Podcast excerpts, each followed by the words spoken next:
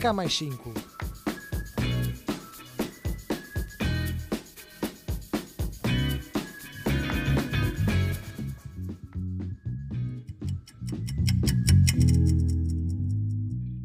Olá, seja bem-vindo ao meu novo podcast, da Cá Mais 5. O meu nome é Catarina e vou ser a tua companhia todas as quintas-feiras, a partir de agora, uh, para teres aqui um bocadinho de contexto e para me conheceres um bocadinho melhor. Eu tirei a minha licenciatura em jornalismo, apesar de agora estar a estudar marketing digital, que é um bocadinho diferente.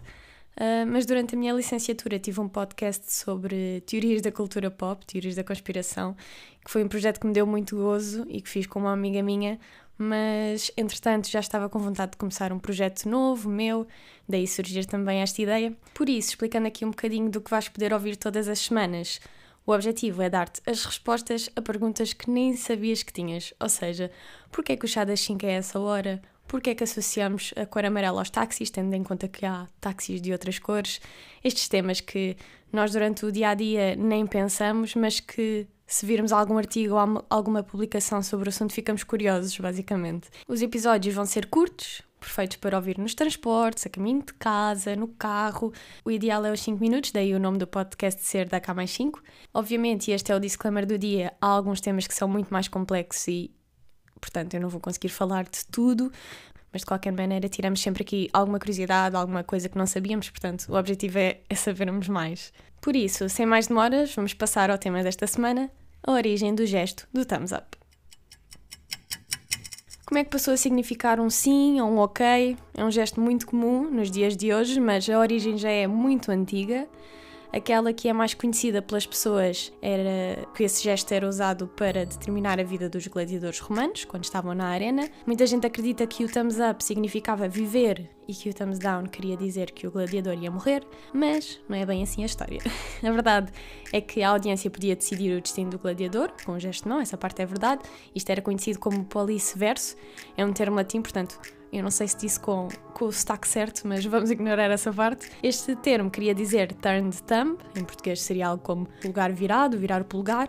Apesar disso, não há nada que nos diga se realmente era suposto apontarem para cima ou para baixo quando o gladiador devia morrer. Em relação à vida, eh, o gesto que se usava era esconder o polegar uh, com o punho fechado. Esta informação de que o thumbs down era para o gladiador morrer começou a ser usada depois de uma pintura muito popular ter sido feita em 1872, que se chamava precisamente Polis Verso, que foi o termo latim que eu acabei de explicar, e mostrava os espectadores com o polegar para baixo enquanto um gladiador estava prestes a morrer. Uh, por isso é que isto também começou a ficar muito famoso e inclusive esta pintura foi utilizada como inspiração quando Ridley Scott fez o, o filme Gladiador, que todos nós conhecemos e que é visto por muita gente, e a partir daqui este significado foi o que acabou por se associar, uh, também devido ao filme, mas a verdade é que não há nada que confirme 100% uh, eh, isto, ou seja, não há nada que nos diga realmente que pôr o polegar para baixo era o que fazia com que os gladiadores morressem. Depois disto, o gesto foi usado em vários locais, em vários anos, mas aquela que acaba por se destacar e que ficou mais popular